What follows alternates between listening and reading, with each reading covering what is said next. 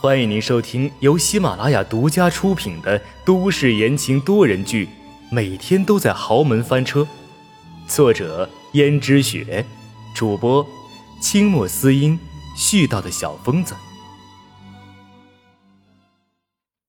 第七十六章：父亲的担忧。市长有些担忧的摇了摇头，道：“你妈死得早。”是我又当爹又当妈的给你养大的，如今看你这么喜欢一个男人，我真是有一点不放心啊。王乾以为自己的父亲吃醋了，于是拽着市长的手撒娇道：“哎呀，爸，你放心吧，你女儿就算是跟其他人交往了，也不可能忘记你的，你永远都是我最亲最爱的爸爸。”你这算是什么事儿啊？反正我的事情你就不要管了，难道你不相信你的女儿吗？相信，相信，好吧。谈恋爱啊，就让你好好谈，但是你自己呀，也要想清楚一点。我听说那个人可是一个穷小子。王琴有些不服气的说：“爸，我喜欢他，又不是喜欢他的钱。”更何况我们家的钱已经够多了，难道你还要女儿钓金龟婿吗？钓金龟婿的事情啊，倒是不用，只不过他家里那么穷，万一也是为了我们家的钱和权势才跟你在一起怎么办？其实王琴的心里也有顾虑，虽然他也不是不相信自己的心上人，但是再怎么说也是要谨慎些，于是就道：“放心吧。”宋哲是一个跟我一样有本事的人，将来找工作，相信不用依靠任何人，他也能够自己做得很好的，所以我相信他。那就好，那就好。他还是比较相信自己女儿的眼光，就对这件事情睁一只眼闭一只眼了，算是默许。而王琴因此和宋哲的关系越来越好，因为宋哲本人英俊潇洒。对王琴又温柔体贴，两个人走在校园，简直就是一对金童玉女。而宋哲虽然面临毕业在即，但是之前王琴已经有意无意地暗示他爸爸不要插手他们就业的事情，就连他这个亲生女儿也是一样。宋哲这么聪明的人，又怎么会不懂王琴话里话外的意思？所以他连提都没提过这件事儿。只是宋哲在毕业那一年。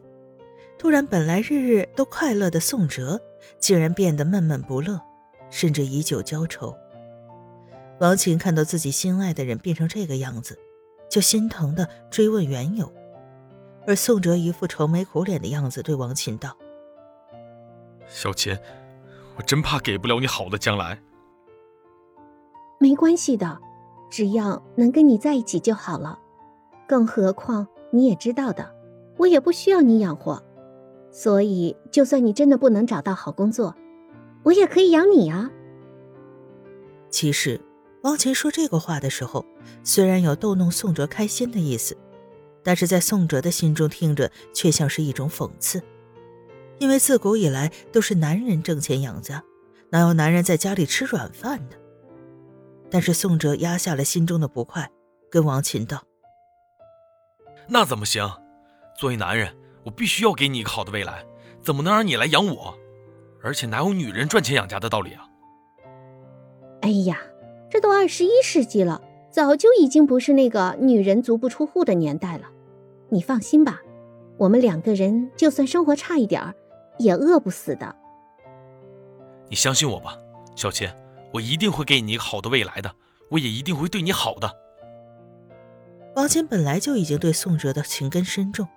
现在听见宋哲这番表白，更加感动不已。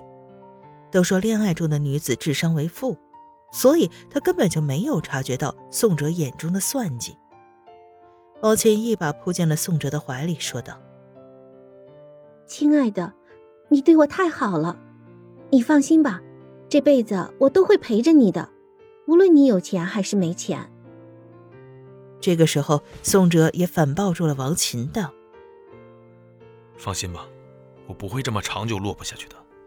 总有一天我会出人头地，然后堂堂正正的跟你站在一起，没有人再敢说我配不上你了。王谦连忙捂住了宋哲的嘴。在我心里，从来没有觉得你配不上我，所以这些话就不用说了。可是别人说，王谦打断了宋哲的话，说道：“别人的见解是别人的见解，我只要我问心无愧就好了。”宋哲在那一刻可能真的有一刹那的动容，但是转眼想起王琴的父亲是市长，从小的时候他就可能是韩愈出生，哪里懂得他这种穷小子的痛苦，也无法理解没有钱的日子有多艰难。他现在说这话，是因为他从来没有经历过穷的日子，可能当他经历过了，就不会这样想。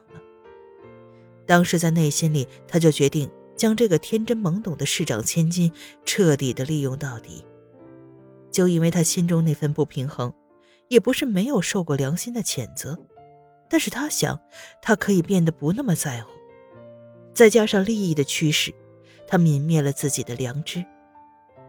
但渐渐的愧疚没有了，在他心中只有对利益的追逐。但是王琴倒是十分聪明。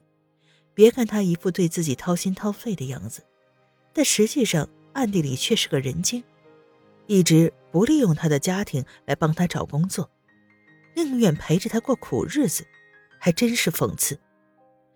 看来要完全取得王琴的信任，让他对自己言听计从，还需要做一番的功夫。而王琴通过这段时间的相处，他渐渐的觉得越来越离不开宋哲。他把宋哲当成了这辈子的依靠，也把宋哲当成了这辈子除了自己的父亲之外，唯一最爱的男人。王琴是一个一向不爱掩饰自己内心活动的人，于是深情地对宋哲表白说：“其实，在我心里，你早就已经不是一个最普通的恋爱对象了，也不仅仅只是我的男人，我的男朋友。”而是我这一辈子的依靠和唯一的男人。宋哲心中有些惊讶，他没有想到，在王琴的心中，自己竟然这么的重要。不过，听见王琴这番深情的告白，他心中涌起的并不是什么感动，有的只是想着要怎么利用这份真心来为自己谋取最大的福利。宋哲道：“亲爱的，其实我对你也是一样的，所以无论怎样。”希望你能相信我，好吗？王琴点点头说：“傻瓜，我当然相信你了。你最近愁眉苦脸的，是不是因为没有找到合适的工作呀？”听众朋友们，本集播讲完毕，感谢您的收听。